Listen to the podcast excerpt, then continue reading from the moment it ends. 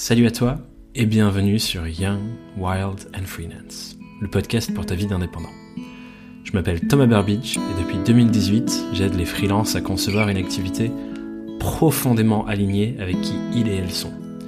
Et dans cet épisode, on va avoir une belle opportunité de faire un pas dans ce sens.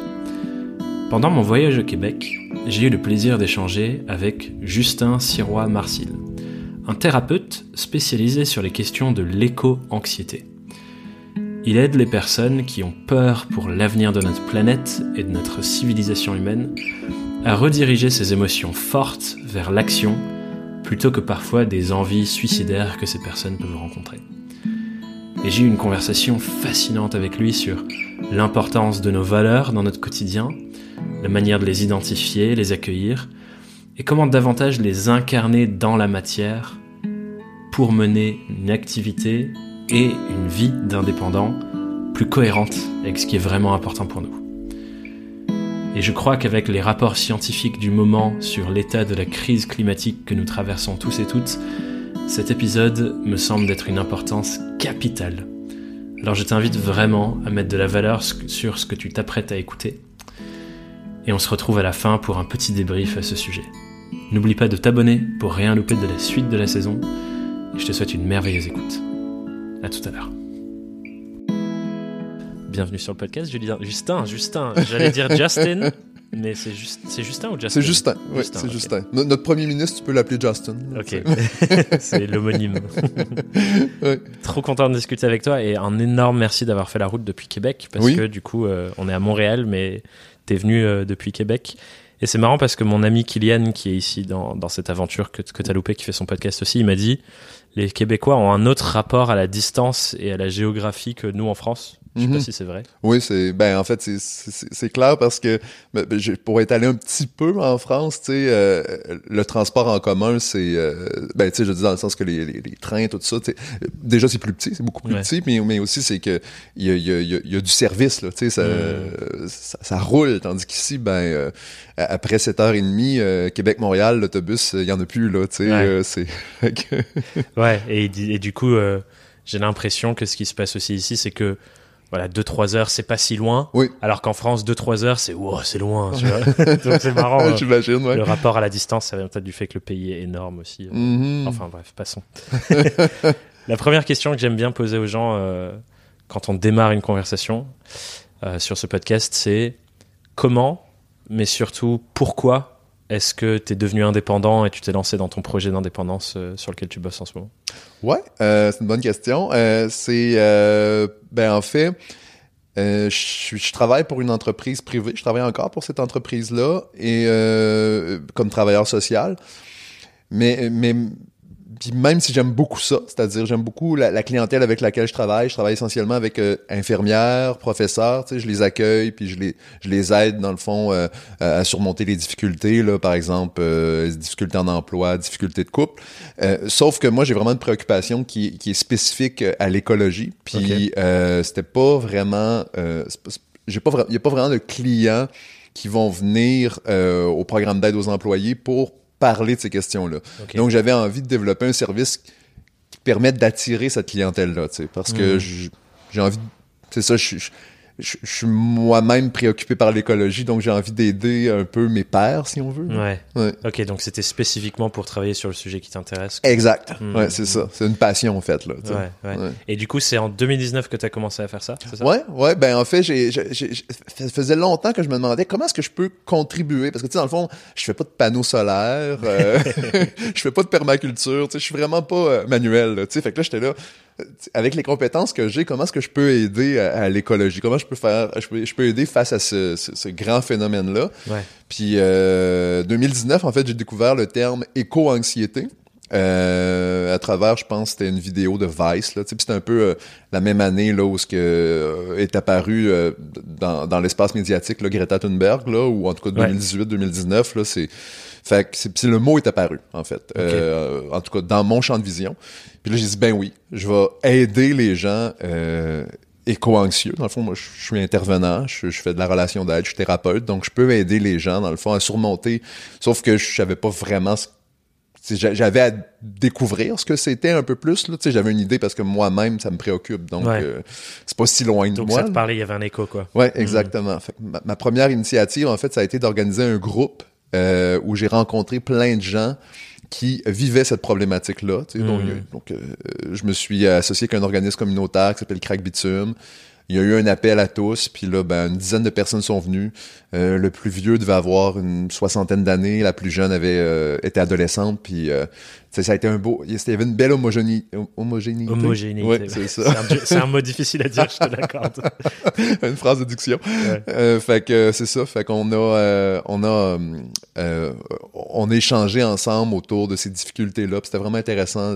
J'ai beaucoup aimé ce que l'adolescente a dit à la fin de la rencontre. Elle a dit tout seul, on a peur en groupe, on a espoir. C'est comme ça qu'elle est partie. Là, je trouvais ça vraiment fort parce que c'est vrai que face à un aussi gros problème, être tout seul chez soi, on, se sent impuissant. Là, ouais, c'est clair. Est-ce que peut-être pour les gens qui nous écoutent ou, qui regardent, qui savent pas ce que c'est éco-anxiété, peut-être que le terme, ils l'ont déjà entendu, mais comment ça se manifeste Toi, du coup, de ce groupe de parole, peut-être que tu as des exemples de comment ça se manifeste chez les gens et tu peux nous en dire un peu plus?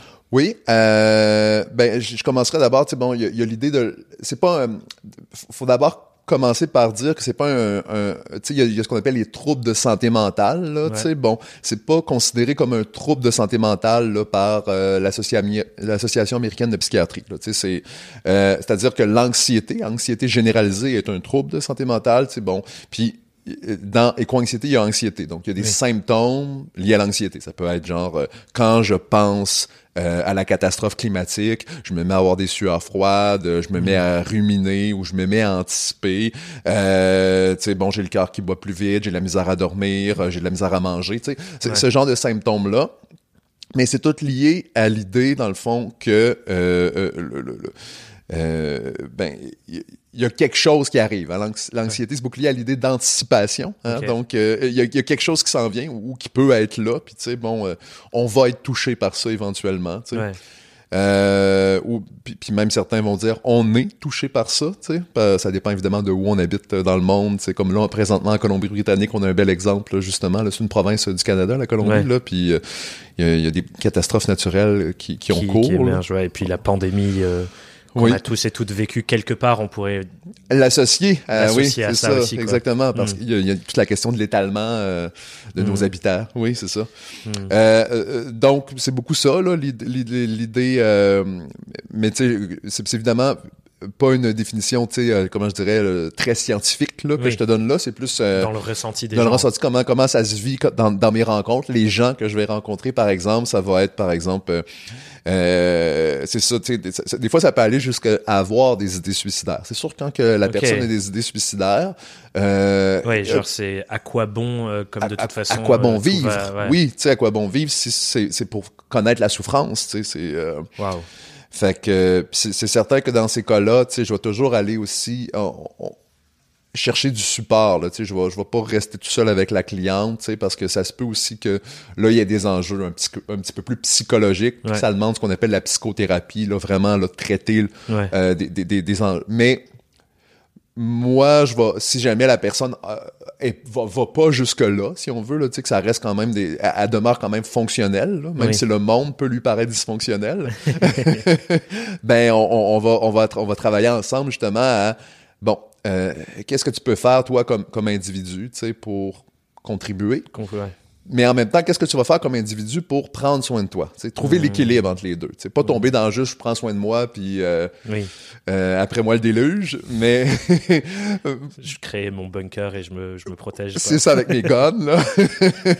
ouais, et pas non plus être trop dans je contribue, je contribue, mais je m'oublie. En, puis je m'épuise, je me brûle finalement, là, tu sais. Ouais, ouais, c'est un bon équilibre j'ai très envie de creuser un peu plus dans ta pratique et tout.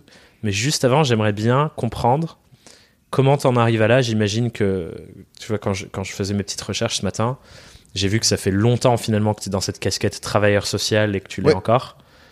Et quelque part, j'ai l'intuition de me dire que ce fait d'être au service de personnes depuis si longtemps, c'est aussi ça peut-être qui t'amène à lancer cette autre activité ou avoir ces prises de conscience de peut-être servir à plus grande échelle sur ce grand truc qui nous touche tous de l'écologie.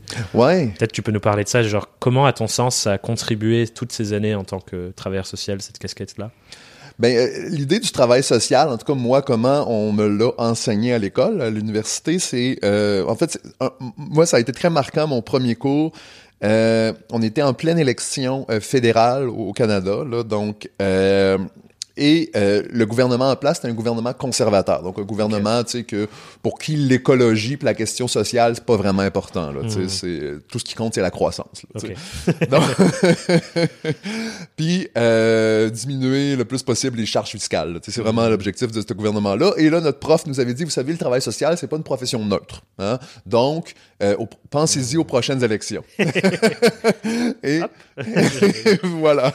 Parce qu'effectivement, le travail social a le souci euh, de la justice euh, sociale. Donc, vraiment, euh, l'équité entre les hommes, entre les femmes, entre les différentes cultures, entre les différentes classes sociales. Donc, on tend vers l'équité le plus possible. On, on œuvre à, hmm. plus d'équité. c'est une valeur clé dans dans, dans, ma profession. Là, tu sais. Mm-hmm. Donc, fait que c'est, fait qu'il y a beaucoup la question, tout, la, tout le rapport à la domination, par exemple. Euh, fait que des, des, questions comme le féminisme, le patriarcat, euh, donc le, racisme, le colonialisme, toutes des questions que veut, veut pas, on, on, on aborde en travail social. Puis la question écologique, qui est une question vraiment inéquitable, là, parce que je veux dire, c'est les gens les plus euh, désœuvrés qui vont souffrir le plus. Là, comme, hmm. comme tu disais tantôt par rapport aux bunkers. Euh, c'est vrai, là, il y a vraiment des gens qui ont des bunkers en Nouvelle-Zélande ou au large de Hawaï. Je pense que c'est euh, Zuckerberg qui, Il en a, peut-être sûrement Oui, c'est ça, tu sais. donc, on n'est pas égaux face, face à ça. Puis l'idée, évidemment, c'est... fait fait que oui, l'idée de justice est là. Puis pour moi, ben en fait, la crise écologique, c'est d'abord une injustice. Puis, mmh. puis, puis, ça me taraude. Ça, ça c'est plus fort que moi. Ça, ça, ça, mmh. m'énerve. Là, ouais, ouais. Et puis j'entends aussi que hum, cette question de l'alignement de ton métier qui mmh. vient du coup de cette valeur équité, prendre soin, euh, redonner de la justice dans tout ça. Oui je pense aussi ce que tu fais maintenant, ça vient directement de ce truc de je crée, je fais quelque chose qui est en accord avec mes valeurs. Ouais. Et du coup, une de ces valeurs qui a émergé, que tu as eu envie d'honorer, qui n'était pas le cas, c'est cette valeur de prendre soin de l'écologie. Oui, tout à fait. Ben, du vivant, en fait, tu sais, parce que, tu sais, je veux dire, euh, si la planète c'était un caillou, ben on se poserait pas la question, tu sais. Mais ce n'est pas un caillou. C'est ça. Sachez, ce n'est pas un caillou. si jamais vous en doutiez.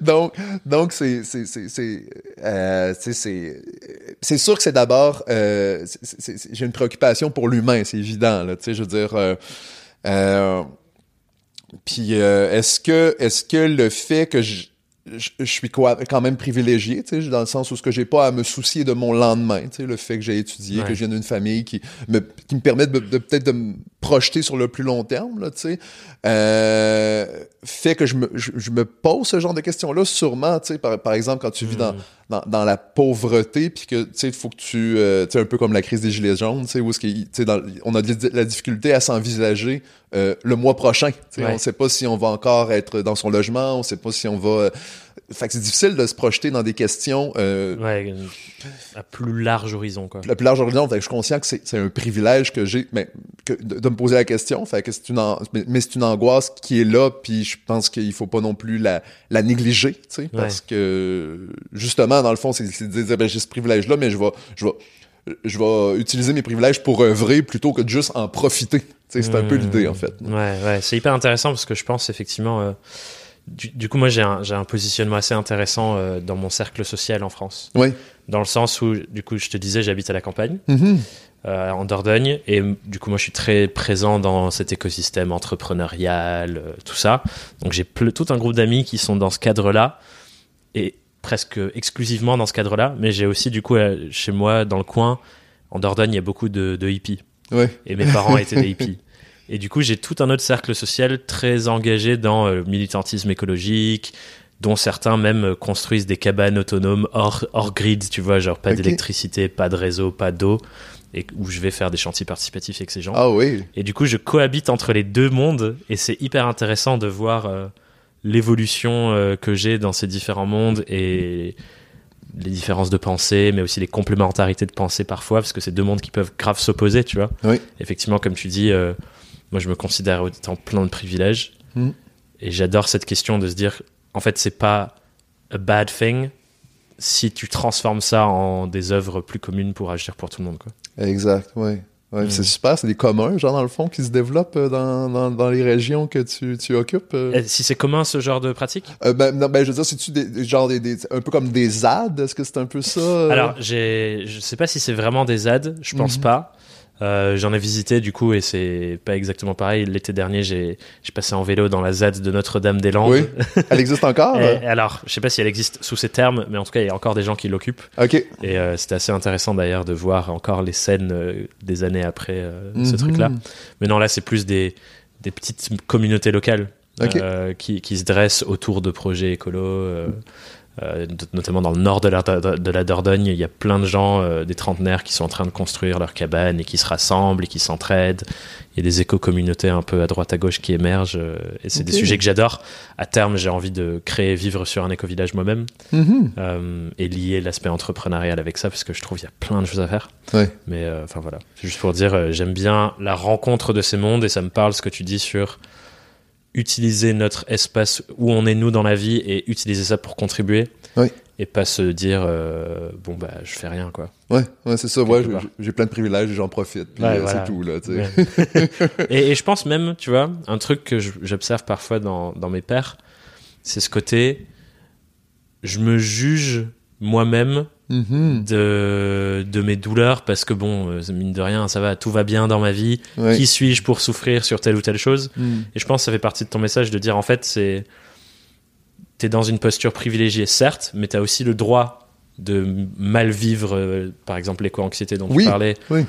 Mais et l'idée c'est pas de se juger de ah je devrais pas euh, je devrais pas souffrir parce qu'en soi tout va bien, Oui, mais de transformer ça. exactement. Transformer ça, puis dans le fond, on va souvent vivre ce qu'on appelle la culpabilité, au fond, puis on confond souvent anxiété puis culpabilité. Puis, Mm. tu sais, je veux dire, la culpabilité, c'est un peu un guide. Dans le f- c'est, c'est là pour nous dire, bon, là, présentement, tu te sens coupable. Ben, il y a, deux formes de culpabilité. Il y a la culpabilité intrinsèque, qui est vraiment de dire, genre, euh, ben, je me sens coupable parce que je suis pas cohérent avec mes valeurs, dans le fond. Puis il y a la culpabilité extrinsèque, c'est-à-dire euh, je me sens coupable parce que je pense que l'autre, euh, tu comprends ce que je veux dire, Hmm. Oui, et euh, jugements. pas d'accord ou euh, tu sais dans le fond euh, même s'il me dit qu'il est d'accord mais dans le fond je pense qu'il est- tu sais dans le fond tu comprends c'est une espèce de je me juge à partir de ce que je pense que l'autre pense Ouais, du jugement potentiel de l'autre sur moi. Exactement. Donc là, tu sais, sur cette culpabilité-là, tu sais, c'est une, forme de culpabilité qui est moins aidante. Mais la culpabilité qui est vraiment basée sur, euh, genre, est-ce que, euh, est-ce que euh, je me sens coupable parce que dans le fond, je me, je me sens pas cohérent avec mes valeurs? Ben, c'est super, tu sais, c'est important d'avoir ça parce que ça, ça nous permet de nous guider, tu sais. Oh, Mm. ok, je me sens coupable, ok. que- quelle valeur je respecte pas, tu sais, dans le fond? Oh, ok, c'est, mettons ma valeur de, de contribuer, tu sais, justement. Bon, ben, Colin, je vais, je, je vais y aller, je vais contribuer, tu sais. Mm. c'est- Est-ce que tu vois un peu l'idée? Ouais, euh? carrément. Bah, ça, ce que j'entends, c'est que euh, un truc où on se dit ah c'est inconfortable, en Ouais. fait, c'est au service de nous réaligner avec ce qui est important pour nous. Exact. Et c'est peut-être le signal de se dire intéresse-toi peut-être un peu à ce qui est important dans ta vie et pour Mhm. agir en cohérence. Exact, ouais, Hmm. tout à fait. Et je sais que ça, c'est c'est intéressant qu'on arrive là-dessus parce que ça fait partie de la, la forme de thérapie ou de psychothérapie que, que Ouais. tu as apprise et que tu utilises du coup aujourd'hui qui s'appelle ACT, c'est ça? Oui, thérapie d'acceptation et d'engagement. C'est vraiment la thérapie. Psychothérapie, je, je précise parce qu'au Québec, c'est vraiment un, un- un- un titre qui est réservé euh, aux psychothérapeutes, aux psychologues. Donc, euh, je ne fais pas de psychothérapie. Oui, c'est important que je posons le cadre. fait que, mais oui, thérapie euh, d'acceptation d'engagement, justement, c'est euh, mon approche est très, ben en fait, elle, elle est très axée sur cette là-dessus dans le sens où ce que l'idée c'est accueillir ce qui est vécu.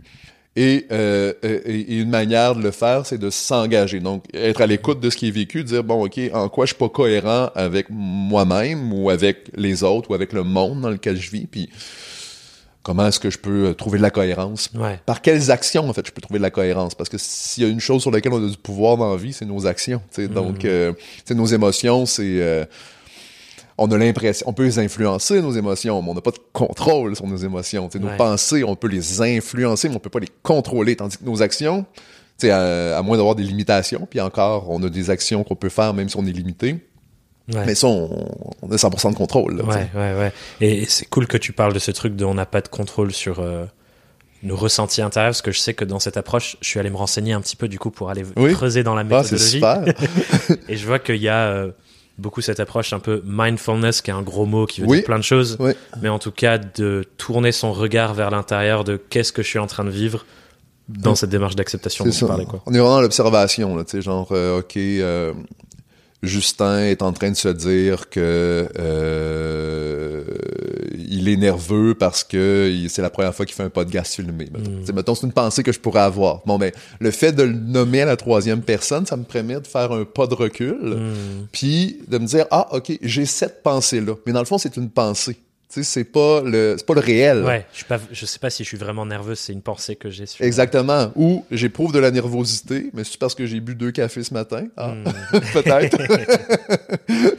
Donc, c'est c'est de faire juste un pas de recul, puis de se dire, ah, OK, je ressens une boule d'émotion au niveau du, du torse.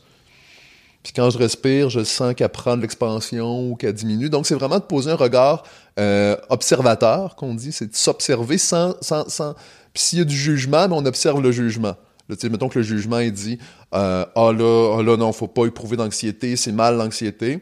Ben, mon moi observateur, on va dire, va dire « Ah, OK, je suis en train de me juger. Euh, Justin Sirois est en train de poser un jugement sur euh, l'émotion qu'il vit, par exemple. Tu vois ce que je veux dire? Ouais, carrément. Et du coup, dans, dans la démarche, ce que, ce que je- ce que j'ai l'impression de percevoir dans cette démarche euh, acte, c'est Ouais.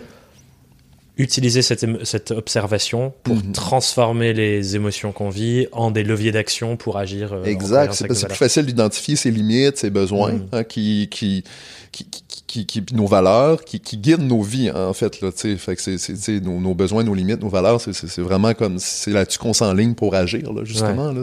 Donc c'est pour sortir un peu du tourbillon de Euh, voilà ce que je vis. Ouais. Et en prenant du recul, la, la démarche, c'est ça m'aide à identifier ce qui est important pour moi. C'est ça un peu l'idée? Exact, oui, exactement. Tu sais, bon, ok, t'éprouves la- par exemple, on prenait l'exemple de la culpabilité, qui, je trouve, ou même, tu sais, l'anxiété, c'est la racine de l'anxiété, c'est la peur. Tu sais, donc, euh, la, la peur, quand on a peur, c'est qu'il y a un danger dans le fond. Bon, mais Mm. un danger pourquoi Hmm. Ah, ok, puis c'est, mettons, ben, il y a un danger, par exemple, pour le lieu où j'habite. Ah, Le Mm. lieu où j'habite il est important pour moi, puis là, ben, on parle de le détruire pour, euh, euh, Créer un pour, euh, pour créer un port, oui, c'est ça, exactement.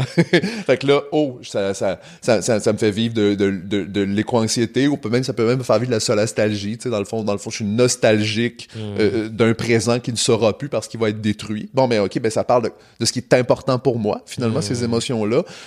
Ben, euh, qu'est-ce que je peux faire, dans le fond, pour, euh, pour, pour, pour, pour, pour- pour protéger ce qui est important pour moi? Hmm. Donc là, la peur de, de- de- m'a- indiqué qu'est-ce qui était en danger, puis qu'est-ce que je peux faire pour euh, surmonter le danger. Ouais. Donc, ça peut être, euh, par exemple, de, bon, les classiques, là, faire une pétition, aller faire une marche, mais ça peut être aussi aller faire du lobbying auprès des, euh, Ouais. ou des fois des occupations. Tu sais, ça, évidemment, ça prend différents niveaux là, Ouais, dans ce que tu peux faire pour empêcher qu'un port prenne de l'expansion. D'ailleurs, à Québec, il, y avait- il était censé avoir un élargissement du port et ça n'a pas eu lieu parce qu'il y a eu une bonne mobilisation à Québec. Là. Bon, il y a peut-être d'autres facteurs, mais Ouais, ouais, mais ça, ça joue quoi.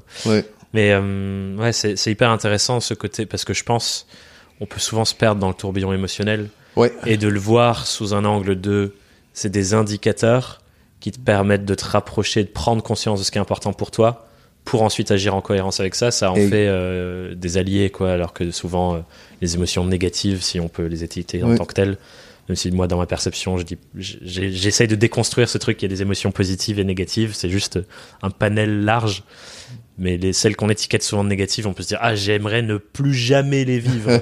Alors qu'en fait, c'est des indicateurs de dingue. Exact. Mais en fait, moi, je- j'emploie le terme émotion agréable puis émotion désagréable. Désagréable, ouais. Parce qu'en fait, toutes les émotions sont utiles, comme tu dis. Puis, euh, puis les émo- quand, quand, quand on- vit des émotions agréables, c'est que ça va bien, tu sais. Hmm. Sauf que c'est pas long que l'humain, euh, dans son besoin de sens, euh, recherche les problèmes. Parce que ça fait aussi partie du, Ouais. du trip de- d'exister, c'est de surmonter les difficultés, tu sais. Fait que, euh, effectivement, les émotions dé- désagréables se pointent, là. Puis la peur, la colère, l'impuissance, euh, la tristesse, Mm. la déprime, puis... Ouais, fait que je suis... Ouais, c'est ça. Mm. c'est- Et, euh, et du coup, est-ce qu'il y a, du coup, si on reprend un peu cette démarche, on observe ce qui se vit à l'intérieur, je pose des mots dessus, j'essaie de prendre de la distance. Est-ce qu'il y a autre chose qui, dans ta pratique en tout cas, permet de identifier de manière super claire à ça, c'est une valeur fondamentale pour moi et j'ai envie d'agir en cohérence? Est-ce que tu as des trucs qui permettent de mettre des mots dessus peut-être? Parce que parfois j'imagine c'est flou, c'est ah tiens, euh, j'ai peur pour ça, ça me dit quoi?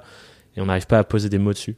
Ben, j'ai un outil, en fait, qui s'appelle la matrice, qui est pas de moi, là, qui a été, qui, qui, qui, qui, a été inventé par un gars qui s'appelle Kevin Polk, qui, est un adepte de la thérapie ACT, justement. Puis euh, la, matrice, en fait, ça aide un peu à trier, euh, c'est comme une espèce, c'est comme quatre cadrans, là, quatre cases, si on veut, là, tu sais. Puis euh, la, première case qu'on remplit généralement ensemble en rencontre, c'est vraiment la case de qu'est-ce qui est important pour toi. Puis hmm. Ce qui est important pour nous, là, on a l'impression que c'est bien profond, mais en, fait... Ça se manifeste, on le voit, quoi. Ouais, c'est ça. C'est qui ou quoi est important. Puis rapidement, les choses qui comptent vraiment pour nous vont surgir assez rapidement. Puis sinon, ben, on explore un peu. Puis c'est pas long, là, tu sais. Je veux dire que. On met le doigt dessus facilement. Ouais, exactement. C'est pas. Euh, puis si on le trouve pas en posant ces questions-là, en allant voir un peu plus c'est quoi les peurs, euh, parce que, tu sais, un, autre décadrant, c'est justement c'est quoi les, les, choses qui sont désagréables, les pensées pas le fun, les, euh, les situations qu'on n'aime pas vivre, hmm. etc. Ben. ben, comme je disais tantôt, ce qui est pas agréable à vivre parle en fait de ce qui compte pour nous. Ouais. si par exemple, euh, j'ai peur du regard de l'autre, ben, ça, parle du fait finalement que j'aime être aimé, j'aime être apprécié, j'aime être euh, admiré, j'aime, etc. J'ai besoin de me sentir euh, à l'aise dans un groupe et ouais.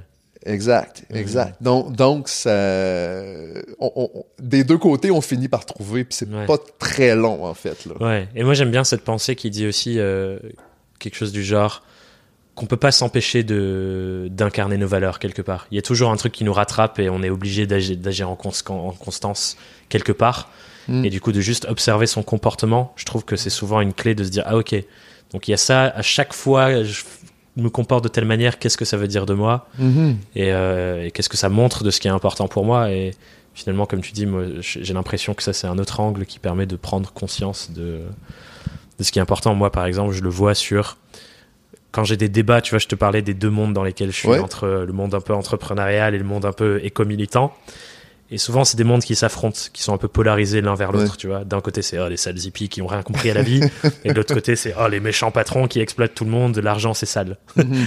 et moi, j'aime, à chaque fois que je, je, me trouve pris dans ce genre de conversation, je suis toujours un peu l'avocat du diable. Mhm. Et je suis, mais je suis toujours de l'autre côté du débat, tu vois. C'est jamais je suis grave d'accord avec toi, c'est en mode, alors attends, c'est pas un, c'est un peu plus compliqué que ça. Oui, oui, et j'essaie de ramener, de la nuance.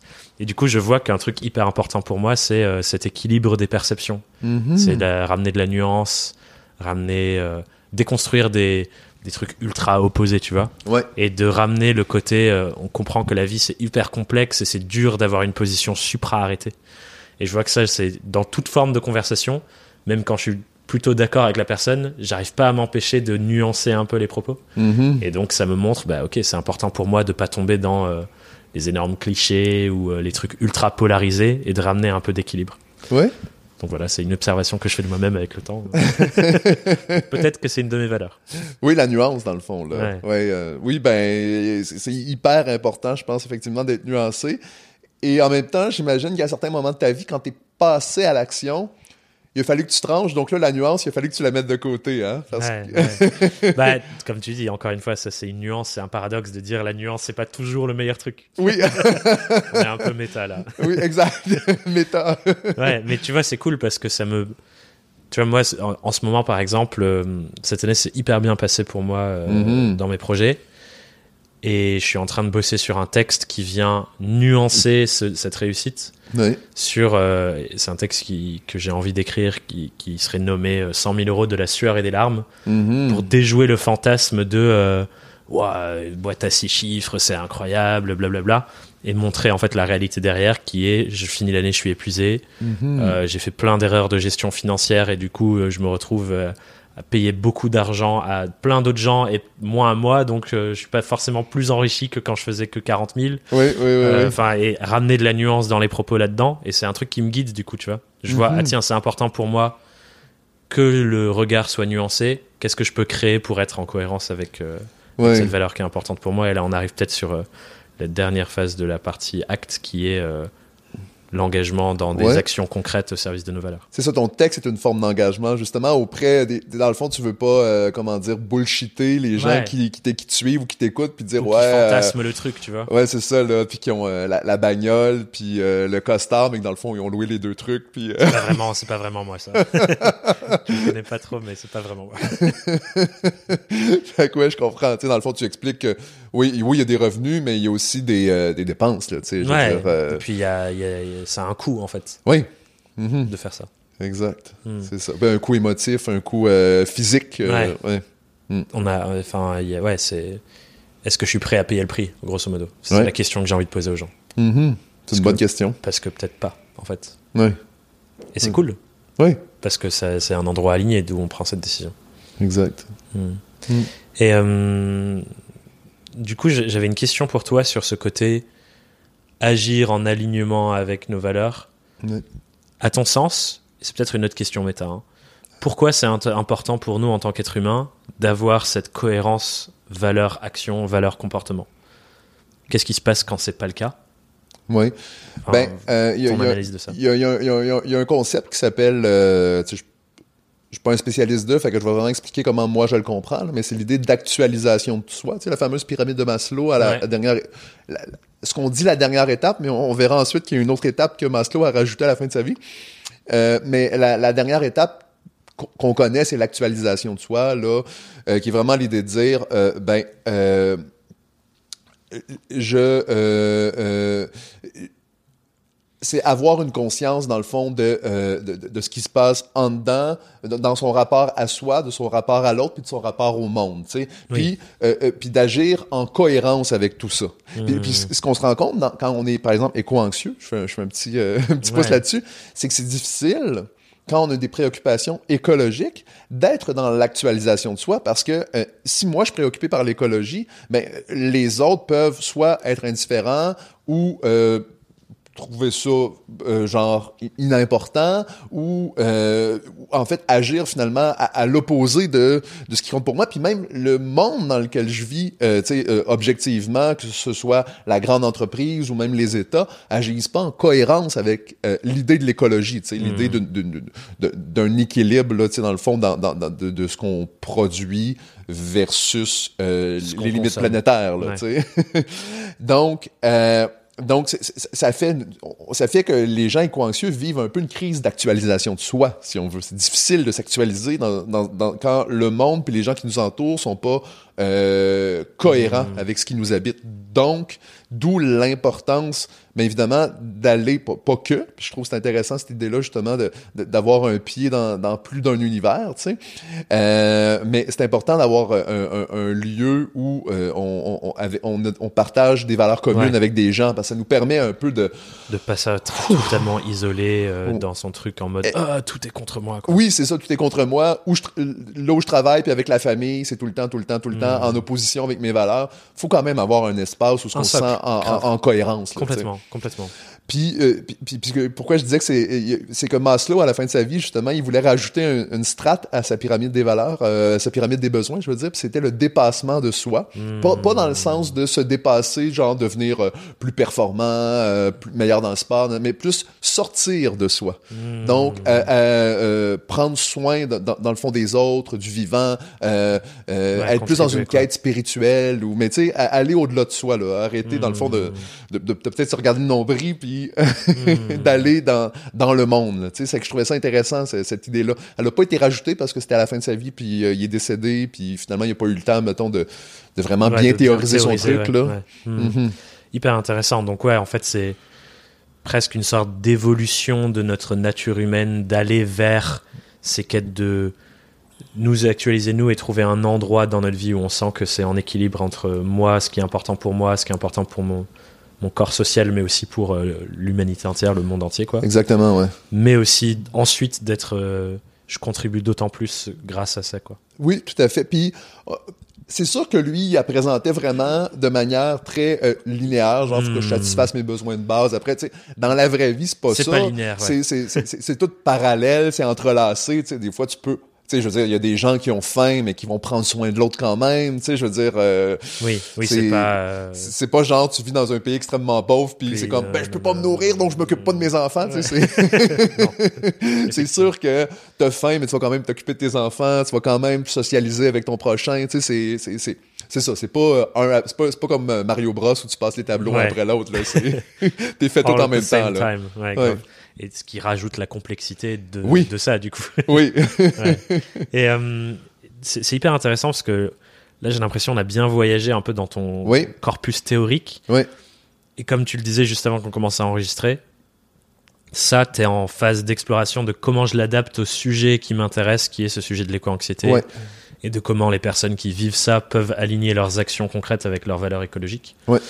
Je suis curieux de, que tu nous racontes un peu ton aventure de ok je prends toutes ces idées tous ces toutes les formations que tu as fait enfin les apprentissages théoriques et comment tu les penses petit à petit pour les appliquer à un sujet super précis hmm. comme tu disais avant où il y a pas y a rien qui te forme à, ce sujet précis quoi. Oui c'est ça. Il y a, pas de formation en tant que telle il y, a beaucoup d'études qui se font depuis les dernières années sur le sujet mais ça reste très euh, beaucoup pour c'est beaucoup un recensement de qui vit de l'éco-anxiété euh, tu sais c'est plus ça là, que euh, bon comment est-ce qu'on fait pour aider ces personnes là si on veut? Ben puis, puis m'aider moi-même de, de, de, de, fait tu sais.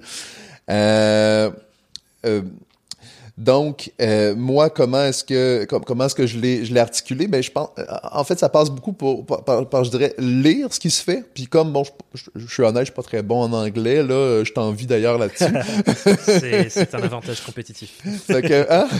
De pouvoir parler anglais, lire anglais, apprendre anglais. Oui, euh. c'est ça, c'est super. Mais par contre, fait que euh, mon, mon corpus, il est très euh, français, je dirais là, parce qu'il y a beaucoup de matériel qui se fait en France là, dans le fond que ce soit euh, Jean-Marc Jancovici, Aurélien Barrault, Pablo Servigne, euh, entre autres là, mais mais il y en a plein d'autres, des, des, des, comme ça qui sont comme disons des figures ouais, qui portent un peu ce mouvement. Exact, là, à leur manière, c'est pas nécessairement des thérapeutes, mais tu sais, je veux dire à partir de leur contenu de leurs écrits, ben moi, ça me permet justement de, de, de créer du contenu sur mon site lobvert.com. Ben, tu sais, je, je, crée du contenu, puis le fait de lire et d'écrire, ben, ça me permet justement de raffiner ma pensée, puis de toujours comme euh, pousser ma réflexion. Tu sais, comme hmm. Fait que c'est, c'est euh... puis justement le dernier texte que j'avais écrit, c'était sur la question de, de, de l'actualisation de soi, tu sais, puis du dépassement dont, dont, je t'ai parlé il y a deux secondes, tu sais, puis que je faisais le parallèle avec euh, le surhomme de Nietzsche. Euh, oui, j'ai vu cet article. Ah oui, bon. je l'ai pas lu encore, mais je me suis dit tiens, trop intéressant. c'est des sujets qui me parlent philosophie et tout ça. Donc. Exactement. Puis comment il a été récupéré finalement, tu sais, puis comment c'est difficile en fait de s'actualiser dans le monde tel qu'on hmm. est présentement, puis comment juste certaines catégories de gens parviennent à s'actualiser parce que leurs actions sont parfaitement conformes. C'est pas nécessairement à ces individus-là que les éco-anxieux s'identifient. Donc, quel monde, dans le fond, comme, euh, comme, comme personne éco-anxieuse ou euh, militante ou peu importe, on a envie de créer en fait, c'est beaucoup ça la question. Là, tu parles, il y a, ces, ces, milieux-là autogérés dont, dont tu me parlais tantôt, mais c'est justement le genre d'espace auquel les gens qui me rencontrent aspirent. Ouais. Fait que des fois, c'est beaucoup de... Euh, là, tu vois, je, je, je, bifurque un peu de ta question, mais quand, quand je rencontre les gens, c'est un peu de dire, bon, euh, comment tu arrives aujourd'hui? Euh, c'est quoi, ta, finalement, ton, monde idéal dans lequel tu aimerais vivre? Puis, c'est quoi les étapes pour te rendre finalement? parce que, OK, là, tu veux vivre dans un écolieu, ou tu veux vivre dans un commun, ou tu veux euh, dans une ZAD, peu importe. Ben là, là, là présentement, tu es, étudiant à l'université, tu as X argent dans ton compte, euh, bon, mais tu sais, ça, ça, First step, qu'est-ce que c'est ouais. ouais c'est ça. C'est comme, c'est comme, c'est quoi les étapes là, tu sais. Puis en quoi ta formation universitaire que tu es en train de suivre maintenant peut être utile dans l'atteinte de ton objectif plutôt que de dire ben je laisse tomber puis je m'en vais étudier l'agriculture? Ben peut-être pas. Peut-être que type comme moi j'ai fait, c'est-à-dire tu sais peut-être que tu vas trouver ton compte euh, comme euh, je sais pas moi comme ingénieur ou comme euh, informaticien ou tu sais mm. dans le low tech par exemple là. Hmm. Super intéressant. Il y a il y a deux axes que j'ai envie d'explorer là. Oui. Il y en a un qui est cette réflexion de se dire sur mon entreprise en tant qu'indépendant, j'ai envie d'incarner mes valeurs éco écologiques. Oui. Et il y a plein d'actions qu'on peut faire. Parce mm. qu'effectivement, comme tu le dis bien, ça veut pas dire faut tout quitter et faire de la permaculture. Exact. On peut déjà juste à son échelle de se dire ok, c'est important pour moi, c'est une valeur cardinale que j'ai envie de respecter. Et aujourd'hui, il se trouve que je suis indépendant et je fais, euh, je sais pas, disons, euh, du SEO comme euh, Bérénice, qui est Oui. notre contact en commun, qui, Oui. qui m'a recommandé de discuter avec toi. Comment je fais pour incarner mes valeurs dans ce cadre-là Mhm. Et ça, je trouve que c'est une question qui ouvre plein de potentiel plutôt que de se dire, oh là là, euh, le digital, c'est un truc horrible euh, qui euh, est anti-écologique Mm. et qui du coup crée de la dissonance cognitive. Comment je fais pour euh, marier les deux? Et je trouve que tu un bel exemple, comme tu disais, euh, tu n'étais pas là pour faire de la perma, faire de l'agriculture, mais c'est ok, je prends mon bagage de travailleur social, cet intérêt pour la thérapie et ce que tu as appris, Exact. comment je l'applique à mes valeurs. Et ça, je trouve c'est un- une question hyper intéressante et je pense qu'il y a plein de gens qui nous écoutent qui pourraient être inspirés par une question comme ça. Exact, oui, parce qu'en plus, c'est super fort le mouvement, tu sais, comme je disais, low-tech, là, tu sais, dire, bon, euh, tu sais, euh, vivre dans une société où il y a peu de technologie, mais la technologie est quand même présente, tu sais, donc, euh, tu sais, ça va prendre des gens pour la, la maîtriser, cette technologie-là, la fabriquer, la, oui. Mhm. Donc, euh, c'est ça. Fait le, but, c'est vraiment d'aider les gens à cheminer vers ce monde-là où ils vont se sentir en cohérence avec eux-mêmes, les autres et le monde dans lequel ils vivent. Ouais, mais à partir de où ils sont présentement. à partir de où ils sont et non pas à partir de ce qu'ils voudraient être. C'est ce qu'ils Mhm. veulent être, ben c'est- l'objectif, c'est- l'horizon. Ouais. On marche vers l'horizon. On l'atteint jamais, l'horizon, ceci dit. Oui. On peut faire huit fois le tour de la Terre, mais on l'atteindra jamais. mais euh, c'est ça, c'est une marche. hmm, hmm. Mm. Et ça rejoint du coup ce qu'on ce qu'on disait juste avant, qui est lors de cette marche et ce cheminement, on est en train de construire un truc nouveau qui n'existe pas, qui est euh, un peu comme toi.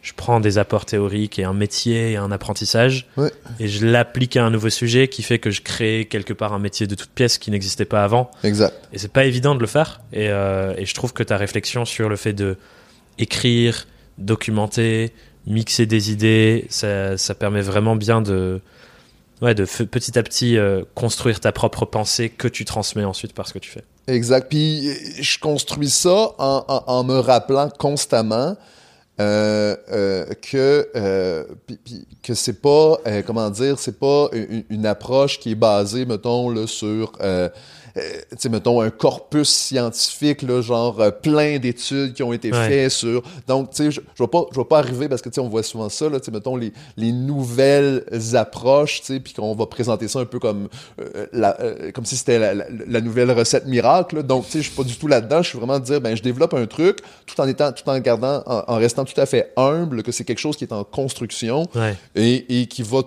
demeurer en construction, tu sais, tant et aussi longtemps qu'il n'y aura pas euh, des Ouais. professeurs ou des chercheurs qui vont vraiment venir euh, raffiner euh, cette théorie-là, tu sais. Sachant que tu as en plus eu un moment dans ton parcours, cette partie recherche, Oui. il me semble, et du coup j'imagine que tu es sensible à ça, de se dire, quand la recherche s'intéresse à un sujet et qu'on commence à développer plein de d'apprentissage euh, scientifique autour, Oui. c'est là aussi que ça aide le débat à, se projeter. Quoi. Exact. C'est, hyper important. Sauf qu'en même temps, je me dis, je vais pas attendre euh, qu'il y ait Ouais. des études scientifiques qui me Qui disent quoi faire avant d'aider les gens qui font de l'éco-anxiété. Tu sais, je vais dire, je vais, je vais- je- la thérapie d'acceptation d'engagement, de toute façon, c'est- c'est une approche qui est validée scientifiquement. là. donc ça, il n'y a pas d'inquiétude à avoir. Puis après ça, ben aussi, faut, faut, faut pas oublier que la question écologique, c'est pas juste une question scientifique, c'est aussi une question philosophique. Hmm. Puis la philosophie, c'est c'est c'est c'est pas c'est pas je, je pense pas en tout cas que c'est c'est c'est c'est pas c'est pas seulement euh, du domaine de de la, de la science euh, ou de la recherche, c'est aussi euh, je veux dire c'est une co-construction là, tu sais puis Je euh, te rejoins à fond là-dessus. Et puis, euh, moi, un truc que j'aime bien me rappeler, c'est que la science, c'est un truc qui est poursuivi par des êtres humains. mhm, Et du coup, qu'est-ce qui nous pousse à faire telle recherche ou telle recherche? Oui. C'est aussi des questions philosophiques. exact. Et, exact, si, ouais. euh, et, et des valeurs. Et du coup, Mhm. par exemple, euh, peut-être qu'il y a personne encore dans le, le corps de recherche scientifique dont les valeurs et la philosophie vont les pousser à faire des recherches sur tel ou tel sujet.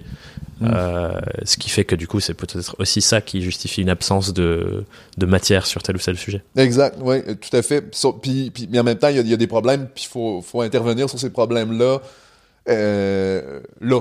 Ouais, maintenant. now, Puis, si jamais un jour, euh, quelqu'un me dit, écoute, Justin, finalement, dans ton approche, il y a telle, telle chose que on se rend compte que c'est peut-être pas adéquat, finalement, ben, on, on ravisera. Mais ceci dit, je, Ouais. dis, je, je demeure très prudent dans ma mani- manière d'intervenir, mon but, c'est euh, d'utiliser des outils que je sais qui fonctionnent. Ouais. Donc, et c'est hyper sain. Et en même temps, comme tu dis, à un moment, faut pousser, pousser Oui. la frontière un petit peu Exact. et se dire, ok, bah, je vais prendre ça et je vais mêler avec ça et je vais le Mhm. mêler avec ça et on va aller en exploration de chercher qu'est-ce qui est le plus au service des clients que j'ai envie d'aider. Et je pense que c'est ça qui nous permet de trouver un truc complètement unique aussi.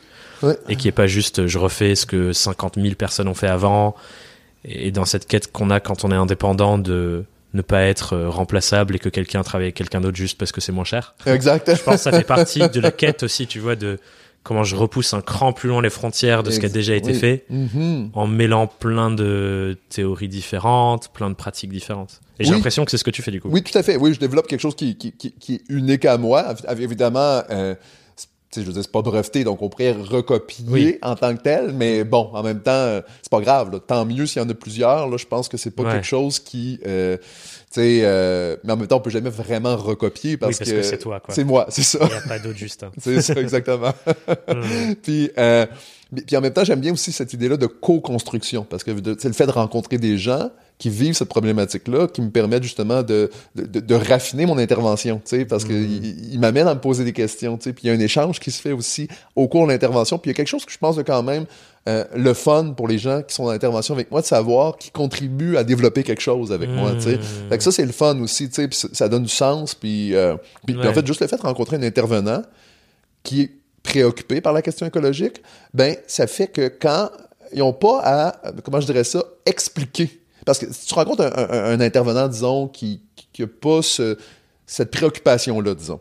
Donc là, il faut que tu passes des, un temps fou à expliquer à l'intervenant en quoi c'est vraiment un problème, finalement, la crise écologique. Parce que il y a un risque que l'intervenant, bon, peut-être va minimiser ou va invalider ou va euh, beaucoup mettre l'emphase sur euh, toi comme individu, mais pas toi comme individu dans le monde. sais Donc, euh, ouais, parce que du coup, déjà, on vit pas dans le même monde. En fait, quand je pense quand tu dis intervenant, c'est imaginons je vais voir euh, un psy pour lui parler de mon éco-anxiété et que cette personne n'est pas du tout dans ses préoccupations. Il y a besoin de bridge the gap un peu entre euh, moi, ma perception de ce qui se passe dans le monde et lui, sa perception. Exact. du coup, il y a moins de, moins de reliant, quoi. il y a moins de connexion, là, tu sais, puis, je veux dire, on, on s'entend, c'est quand même dispendieux, rencontrer quelqu'un en intervention, tu sais, je veux dire, c'est, euh, c'est, bon, ça peut être parfois euh, 100, 120 dollars euh, de l'heure. Fait que, tu sais, s'il faut que euh, tu fasses l'éducation à ton intervenant avant de pouvoir avoir le soutien dont tu as besoin. Ouais, compliqué, compliqué, c'est une brique en plus, quoi. Mm. Ouais, puis que là, il y a de la résistance, parce que veux, veux pas, c'est pas, mettons, genre, j'ai peur des araignées. Bon, j'ai peur des araignées, ben, tu sais, moi, comme intervenant, je suis pas touché par ta peur des araignées. Fait je vais t'aider, dans le fond, à surmonter ta peur des araignées, disons. Mm. Mais je suis préoccupé par la crise climatique. Ben, ben, comme intervenant, tu peux pas faire abstraction du fait que tu vis dans le même monde que ton client, puis que euh, tu es touché par ça aussi. Donc, tu as nécessairement besoin de te poser la question, comment moi je vis la crise climatique? Comment je vis la crise écologique? Je pense que c'est hyper important, si on intervient avec des gens éco-anxieux, de se positionner comme euh, praticien, là, justement, à savoir comment est-ce que moi, euh, je, je, le vis, ce rapport-là, c'est ça, à la, à, la, crise écologique. Là, mmh. J'ai une toute dernière question pour atterrir sur un truc très concret. des actions justement sur ça. Je veux pas qu'on tombe dans le truc de dire aux gens qui nous écoutent quoi faire, fais ça pour que ce soit plus écolo ton entreprise et tout. Mais peut-être qu'on peut donner un petit exemple chacun sur parce que moi aussi c'est des valeurs qui sont importantes pour moi. Sur qu'est-ce que toi tu mets en place comme action pour faire en sorte que ton projet et ton entreprise respectent ces valeurs écolo? Je sais pas si toi, tu as des idées, des choses que tu fais en ce moment, des actions concrètes, au-delà du fait que le sujet sur lequel tu bosses est là-dedans. Ce qui fait que, bon, voilà, c'est déjà une super belle action. Mais peut-être dans la forme de comment tu développes ta boîte, est-ce qu'il y a des trucs que tu fais là-dessus? Ben, euh, comment dire euh, ben moi, moi je pense je pense que c'est vraiment euh, pour l'instant en tout cas tu sais je veux dire il y a c'est vraiment l'idée de vivre le plus simplement possible, je dirais. Là, dans le fond, le moins, le moins, le, moins ostentatoire. Tu sais, je veux dire, je, suis je suis loin d'être parfait. on est d'accord là-dessus. Puis je veux dire, il euh, euh, y, a beaucoup du, du, du shame là, dans, dans l'univers écolo, mais comme dans, dans, dans, la plupart des univers très militants où ce que on n'est jamais assez. Hmm. Euh, puis ça aussi, c'est un autre enjeu que les clients, quand ils viennent me voir sais, genre, ouais, la pression de c'est pas parfait, quoi. C'est pas parfait. Et, et, et, ça le sera pas parce qu'évidemment, on, on, vit dans un monde qui, qui permet pas cette perfection-là, qui permet pas cette cohérence-là. Hmm. Donc, mais je pense que de vivre le plus simplement possible, euh, ben déjà, en soi, euh, c'est un pas. C'est un petit pas, mais c'est un pas. Dans le je, pour, pour l'instant, moi, c'est ça. Euh, euh, c'est ce que je vois là. Euh, sinon, éventuellement, développer des savoir-faire, parce que ça, tu vois, c'est vraiment une faiblesse que j'ai. Je, je, ne maîtrise pas, mettons, des, des, des savoir-faire minimales. Tu sais, je, je, suis pas manuel. Là, donc, développer des savoir-faire, je pense. Tu fais pas ton propre savon, Justin. Non. Voyons. Puis ça serait même pas pour faire des choses, mais bien plus pour euh, euh, gagner en confiance, mmh. développer des savoir-faire, disons, euh, qui permettent de satisfaire des, des besoins de base, ben c'est une manière, je pense, de s'apaiser. Mmh. Parce que tu sais, quand tu sais que tu peux être euh, une aide utile à un groupe en cas de crise, par exemple, ben c'est déjà apaisant. Tu sais. Quand, quand tu as l'impression que tu vas juste être la personne euh, qui, qui, qui, va, euh, qui, qui, va demander, mais qui aura rien à offrir en échange, mm. ben c'est un peu stressant. Mais quand tu sais que tu peux contribuer au groupe dans une situation de crise, ben Ouais. Tu vois un peu l'idée? Ouais, tu touches un peu ton pouvoir de faire changer les choses aussi quelque part. Exact, tout à fait. Ouais. Moi, moi l'exemple que j'avais envie de partager, parce que c'est un truc que je vais expérimenter cette année pour la première fois, mm-hmm. qui est euh, quelque chose que j'ai envie, envie de faire depuis longtemps, c'est de de d'engager la, la, communauté qu'on est en tant qu'indépendant qui créons nos projets, chacun avec nos valeurs, à give back. Mm-hmm. et tu vois, c'est un peu, je sais pas si tu connais 1% for the planet, mais c'est un peu dans le Ouais. même sens que la réflexion de cette boîte-là. Et c'est de dire bah, comment est-ce que moi déjà je vais le faire, mais je vais aussi inviter ma communauté à s'engager là-dedans. On sélectionne une asso ou plusieurs assos et on offre 1% ou X% de nos bénéfices pour contribuer à une asso. Et j'aimerais trop faire ça tous les ans. Mm-hmm. Tu vois, pour une sorte de truc de voilà, ben, on s'est donné à fond, on a beaucoup reçu cette année. Continuons le, cer- le cercle vertueux. Exact. Et, euh, et ça, c'est un truc que j'ai vraiment envie de mettre en place euh, avec les, les gens euh, qui écoutent ce podcast. Donc, normalement, quand ça sort, ça sera déjà fait pour l'année 2021. Ah, c'est bon. Donc, fingers crossed que j'ai été euh, cohérent avec euh, mon intention de le faire. peut-être pas, peut-être que je l'aurais, pas fait, mais je pense que je pense que je vais, je vais agir là-dessus. Mais tu vois, ça, c'est une action où je me dis, c'est c'est c'est c'est concret, tu vois. Et Ouais. j'ai trop hâte de mettre ça en place. Oui, puis c'est intéressant parce que cet argent-là euh, euh, servira pas justement peut-être à, à- à combler des besoins qu'on appelle ostentatoires. Oui. c'est-à-dire, euh, fait que plutôt, fait que tu vas, tu vas vraiment contribuer à des trucs qui vont être euh, aidants pour des gens qui qui en ont besoin pour des trucs disons plus essentiels. Là. Ouais, fait ouais. que c'est super là. Et du coup, ça va dans le sens de l'équité dont tu parlais en début de conversation. Exact. Bouclé, bouclé. tout est dans tout. Formidable. On va arriver du coup sur les questions rituelles de, de fin. Oui. Il y en a quelques-unes. Et la première, c'est si tu étais face à Justin au tout début de ton aventure euh, en tant qu'indépendant, donc 2019, quand tu commences à bosser sur tes propres projets, c'est quoi le conseil que tu te donnerais deux ans plus tard? Euh, je me serais donné comme conseil de commencer, je dirais, à écrire plus tôt. Écrire plutôt. Ouais, oui, parce que déjà, je sens, parce que depuis septembre, là, je publie un article par semaine. J'ai skippé deux, trois semaines, mais euh, j'essaie de publier un article par semaine. Et vraiment, je sens que ma pensée euh, évolue euh, Mmh. rapidement grâce à ça. Euh, ça, ça, ça fait que ça, ça- elle se construit mieux, puis ça, on, on dirait que ça me donne en confiance. Cette confiance-là me donne envie de poser des actions, disons, pour aller chercher des gens, tu sais, qui vont avoir Mhm. besoin de mes services. Tu comprends ce que je veux dire? Comme là, par carrément. exemple, j'ai fait de l'affichage dans du vrac, dans des, dans, dans des euh, magasins de vrac. Il y a deux ans, j'aurais pas fait ça. J'aurais manqué de courage parce que, Hmm. je veux aider, mais en même temps, je veux pas déranger, hein, le fameux syndrome de l'imposteur, on connaît tous ça. Donc, mais là, le fait de, d'écrire comme ça, mais ça vient me donner de la confiance. Cette confiance-là m'aide justement à, Hmm. Puis euh, d'avoir créé du lien aussi avec un organisme qui s'appelle Écomotion là, à Sherbrooke. Euh, ça, c'est le fun, c'est arrivé en début là, euh, de, de, de, de ma pratique, mais ça, je trouve ça... Là, ça, ça, ça, je me dirais, je dirais au Justin, ça, bravo d'avoir fait ça parce que Mm. c'est hyper important justement de réseauter. L'idée du réseautage, là, Ouais. euh, je pense aussi à une psy qui s'appelle Marie-Christine qui euh, euh, qui est d'une grande aide dans les échanges qu'on a ensemble. Là, tu sais. Donc euh, euh, c'est ça. Fait que Écomotion, c'est un super bel organisme qui font euh, du groupe, euh, qui font de la sensibilisation, tout en lien avec l'éco-anxiété, justement. là, puis moi, je suis plus le... Moi, Marie-Christine puis euh, Karine, on est plus le volet individuel. là, Ok, ouais. Et du Mm. coup, ouais, c'est s'inscrire dans un mouvement déjà existant où tu peux contribuer un cran Exact. plus loin et ça, ça aide Exact. Ouais. Ouais, un mouvement qui avait pas le service que moi j'offrais. Oui. Ça, c'est intéressant, tu sais. Hmm, tu viens Ouais. complémenter, quoi. Mais comme je te dis vraiment, euh, cette idée-là de parce que en fait écrire, c'est que ça nous permet justement de vraiment euh, euh, euh, s'approprier la matière, puis la, la- la- la pousser plus loin, puis nous l'adapter, euh, l'adapter à notre euh, à- à- au service que nous on offre en tout cas. Fait que je trouve ça euh, vraiment. Puis je suis pas très bon en français, je suis, euh, je, je, maîtrise pas tap touch, mais quand même je le fais.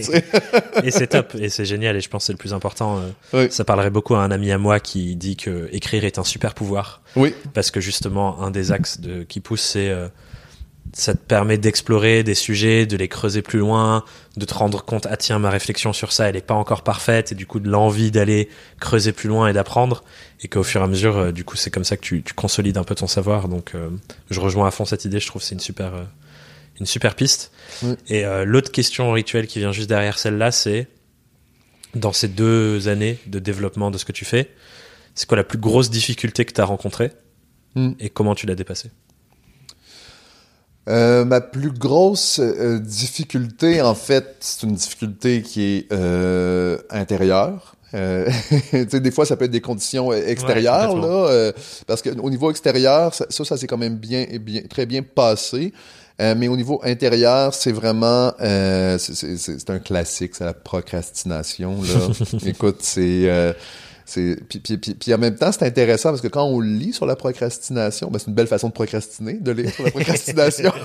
Good point. On, est encore un peu méta, mais ouais, oui, c'est ça. Mais euh, c'est c'est de le percevoir euh, non pas juste comme un manque de volonté, tu sais, genre euh, vas-y, t'es capable, là, tu sais, un peu comme euh, tu dirais un dépressif, ben là, mets-toi un sourire d'en face, ou un anxieux, ben là, arrête de penser à sais, ça, ça- Non, c'est pas ça. C'est la- la- euh, pro- procrastiner, il y a- des stratégies à mettre en place pour euh, pour, pour, pour, il y, a- il y a des habitudes à mettre en place pour sortir de ça, parce que c'est être à son compte, en tout cas, surtout au début, moi, c'est comme genre, qu'est-ce que je fais de Ouais. mon temps, là, tu sais, c'est facile de juste, mettons, aller parce que tu manques de confiance, lire, lire, lire, lire, lire, lire, lire, lire, lire, Ouais. euh, écouter des vidéos, euh, nan, nan, parce que, tu sais, ou euh, faire des tâches, ou peu importe, puis, pas focuser sur, euh, tu sais, Produire, avancer. produire. Puis là, choses, là, quoi. je suis rendu à une étape où justement, quand je me lève, ma priorité, c'est bon, oui, oui euh, m'étirer un peu, euh, faire un peu de, de sport, puis après ça, ben j'écris. Tu sais,